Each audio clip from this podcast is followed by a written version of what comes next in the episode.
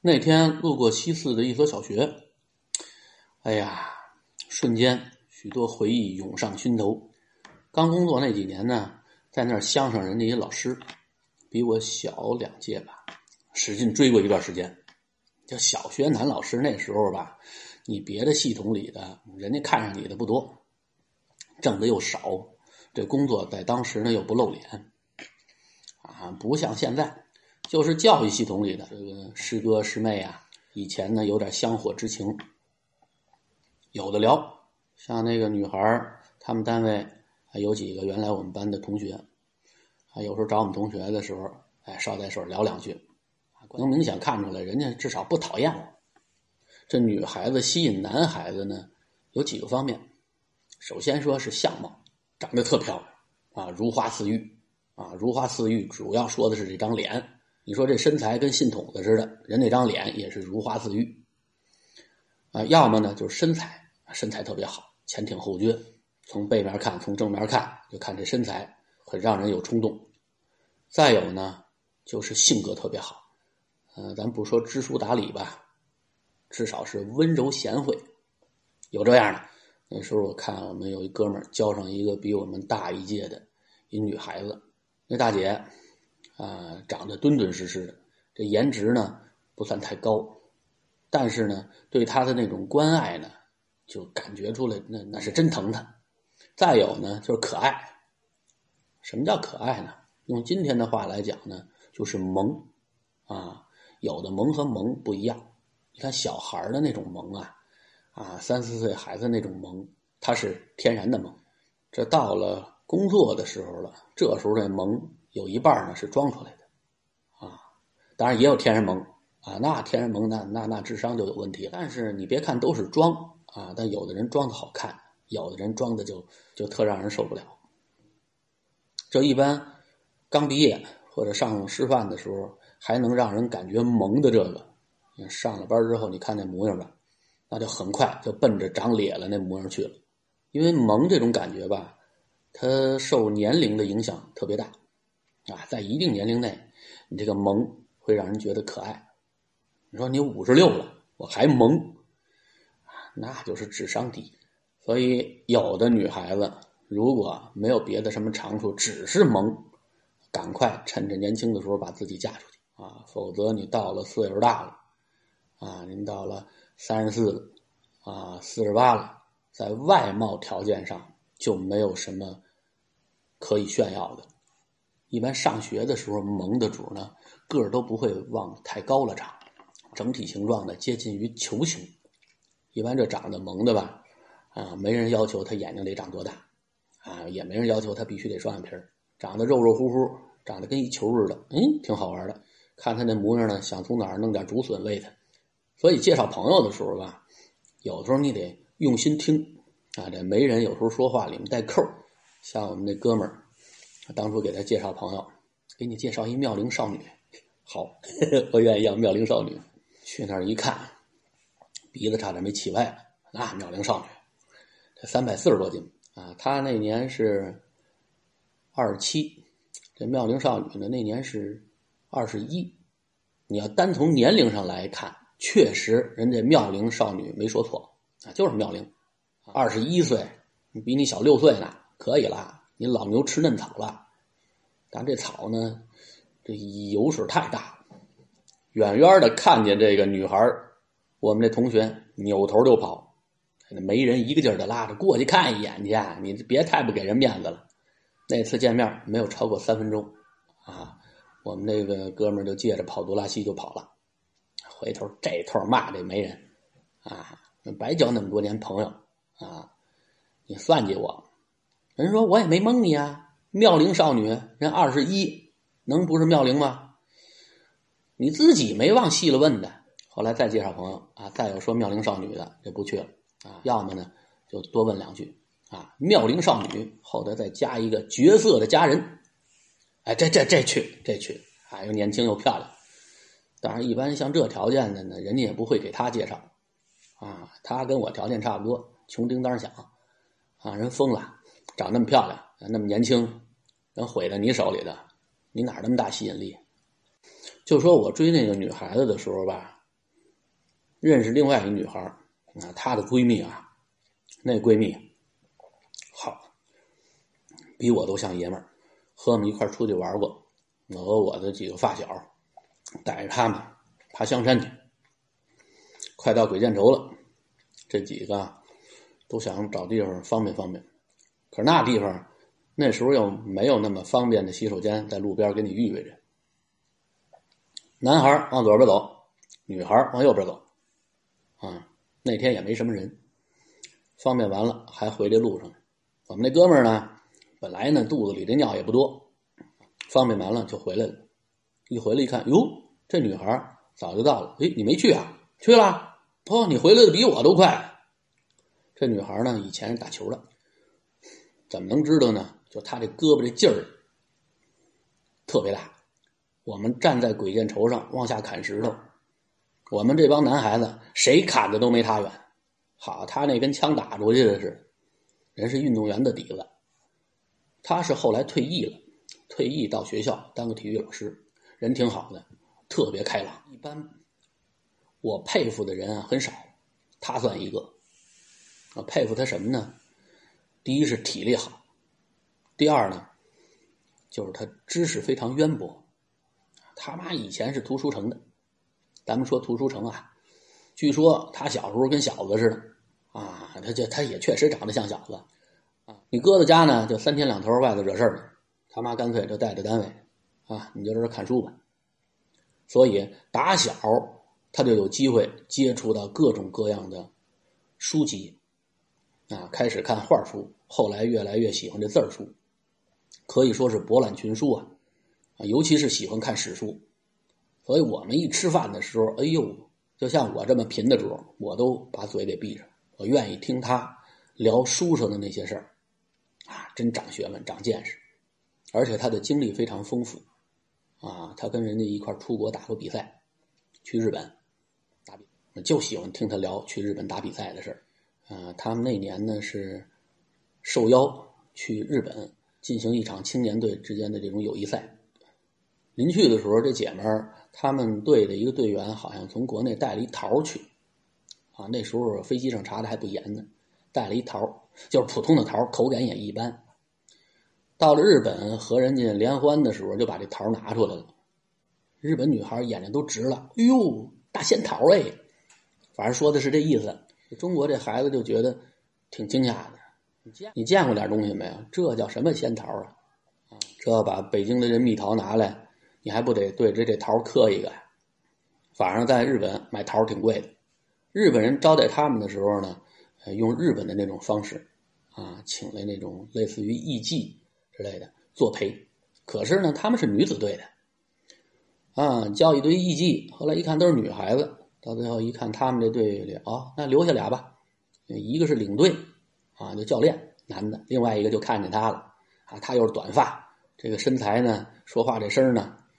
啊，也不好区分，哎，把艺妓给他留一个，弄得特尴尬。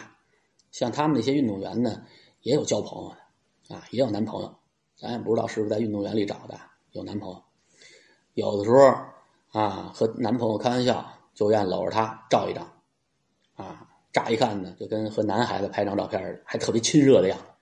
这不了解内情的，这男的就得急，啊，怎么回事？啊，后来去队里一看，哟，误会啊，这也是女孩另外一品种。他小时候啊，据说呃老吃四环素，也不知道他得过什么病，老吃四环素把牙给吃坏了啊。他吃饭呢还爱剔牙，有时候剔着剔着连牙都剔下来了啊。所以他那牙一是颜色不好看，二呢是呃掉的多啊。还好说话不至于漏风。那时候呢，呃，我经常给一些和我关系不错的朋友刻章，他又喜欢读书，家里收藏的书挺多的。我说那哪天我给你刻一闲章啊？啊，你有没有什么斋号啊？什么什么小银堂主人啊？啊，观星楼主人啊？什么阁阁主啊？人说你替我起吧，我这一时半会儿想不出来。我说那我就替你起了啊。我这人呢也不着调，我想呢。他牙漏风，哎，我就以这个为题给他起了个斋号，叫“司风堂主人”。司呢是司机的司，管理的意思；风呢是刮风的风。他那个斋号叫司风堂啊，他在这里面当主人，说话漏风啊，司风堂。开始呢，我还以为他得生气，后来他一看这章，啊就乐了，哎，这给我合适，给我合适啊，我就要这个。那时候就老一块出去玩去。前面原来有一期就说我在门头沟那点曾经出过一回车祸，车翻了，还好大家都没事就是说有一女孩这儿开了一口，流点血。说的就是她，老一块出去玩去，要么就一块出去吃去。啊，你追女孩子，你怎么你也得请人外头吃饭。每次吃饭他老作陪，这姐俩呢关系又特别好。他喜欢吃什么啊？那姑娘就点什么。他喜欢吃水煮肉，走到哪儿都吃水煮肉，要么就吃川味的火锅。那时候西直门还没改造呢，西直门外一小好像还在呢。啊，那时候还有呢。啊，那条街上有一郭林，郭林我们很少去，但是那点有一个胖大妈，还是叫胖婶啊，啊，涮羊肉，老去那儿吃去。那时候我第一次知道吃涮羊肉这调料里面，除了芝麻酱调料之外，还有一种调料叫香油蒜蓉的，我吃不惯那个，他喜欢吃。那时候老是我请客，按理说我妈那时候管的我是兜里蹦子没有。怎么我就能请客呢？我这个呢，也就是提前透支。幸亏那个时候啊，还没有信用卡这么一说，否则我非得是个卡奴不可。我一般就是发了工资之后，这个钱在我手里能待个半天我这半天我先用这钱，我把我借过谁的钱，我先还上。哎，还完钱剩下的给我妈拿去。一般这时候我妈都得数落我，说我不应该到处借钱。说白了就是给她的钱少了呗。那我也没辙。那时候吃到什么份儿上？吃到最后一摸兜这钱不够了。一看结账呢，你说大家都准备收拾收拾东西该走了。我一看兜里钱不够了，我说添上肉接着吃。这会儿我干嘛去？西直门外有一大姐，那时候对我真好，有什么事儿都给我帮忙，我就老去她那儿借钱。我说大姐，手头钱不够，你借我个五十一百的，没二话，当时就给。当然我还的也快啊，一般发工资赶快把钱给人还上。那时候就那样，拆东墙补西墙呗。我刚工作的时候吃不了辣的，后来我之所以现在那么能吃辣的，主要就是她给带起来的。啊，除了吃这玩意儿，就是水煮肉。这水煮肉呢，好吃是好吃，就是它太坑人。它那几个肉片呢，都在上头放着，啊，你不能往下捞，往下一捞全是白菜叶子、白菜帮子啊。有时候给你放生菜，人家桌上有女孩呢，我又不好意思上来就把肉片都夹走，啊，等我吃的时候呢。可能能给我剩点他们喜欢吃水煮牛肉，我喜欢吃水煮猪肉，啊，我不喜欢吃牛肉，我老觉得那个口感没有猪肉好，还是吃猪肉痛快。另外呢，就是水煮肉片啊，我不喜欢生菜底儿，啊，吃生菜的水煮肉片儿就别扭，啊，口感不好，没有白菜的好吃，最好是白菜叶子，啊，别弄下边一堆白菜帮子，啊。所以我现在吃水煮肉也跟人说好了，猪肉的啊啊，水煮猪肉啊，下面白菜叶子不要生菜的，是叶子啊，别给我放帮子。每次你点菜的时候，一般服务员都问您，您有什么忌口吗？您吃的东西有什么要求吗？这都提前说了。后来挺遗憾的，这女孩也不在那儿干了啊，据说也不是去哪儿教书法去了啊，反正和文学沾边的啊，和书法沾边的这个。她都没问题。和他认识的朋友吧，大部分都挺替他遗憾的，因为他退役的时候应该是身体状态最好的时候。他在队里呢也是主力，他打什么球咱不说啊，这容易得罪人。到最后选择让谁退役，把谁留下的时候，这时候就看出人性来。我记着有一回和他吃饭，喝着酒聊这事儿。可能也喝的稍微多点儿啊，有真情流露，他就明显能感觉出来，搞体育的呀，如果是男教练和一大堆年轻漂亮的女孩子在一起的时候，里面会发生什么事情，绝对不能以道德去推测，啊，你要一旦进入了国家队，相关的福利就会上去。啊，为了获取未来的这种丰厚的待遇，有一些年轻的女孩子就不得不使一些手段。这些手段可能这些女孩子自己使出来之后，自己都看不起自己，但是没办法，男教练吃这个啊！我相信啊，肯定男教练里头有那个正直的啊，但是呢，我们这姐们儿没赶上，就她这品相，嗯，不太容易招男教练啊，尤其是比较好色的男教练的喜欢，所以留下的女运动员啊，不让退役的那个。能进国家队的，那都是身材好、相貌好，和教练之间发生过一些不足为外人道之的事情的，这都留下来了。拿今天的话说吧，就是潜规则啊。我们这姐们儿虽然能力强，打球打得好，但是没有人愿意潜规则她。所以有的时候咱们这些老百姓，有时候看一些什么国家队呀。啊，打这球的，打这那球的，说挺有能力的，给拿下了。他要出去的话，肯定能为国争光，但就不让他出去。这头一句话的事儿，换上去那个什么都不是，捞着一回出国打比赛的机会，屁毛没得着。所以有的时候说这为国争光啊，只是大家心目中的一个愿望。对于一些关键的手里有实权的人来说，是否为国争光呢，真不是特别重要。啊关键是他手里这个权利和他的利益，以及在这一次博弈中啊，他能落到什么好处？这现在呢，越看越明白。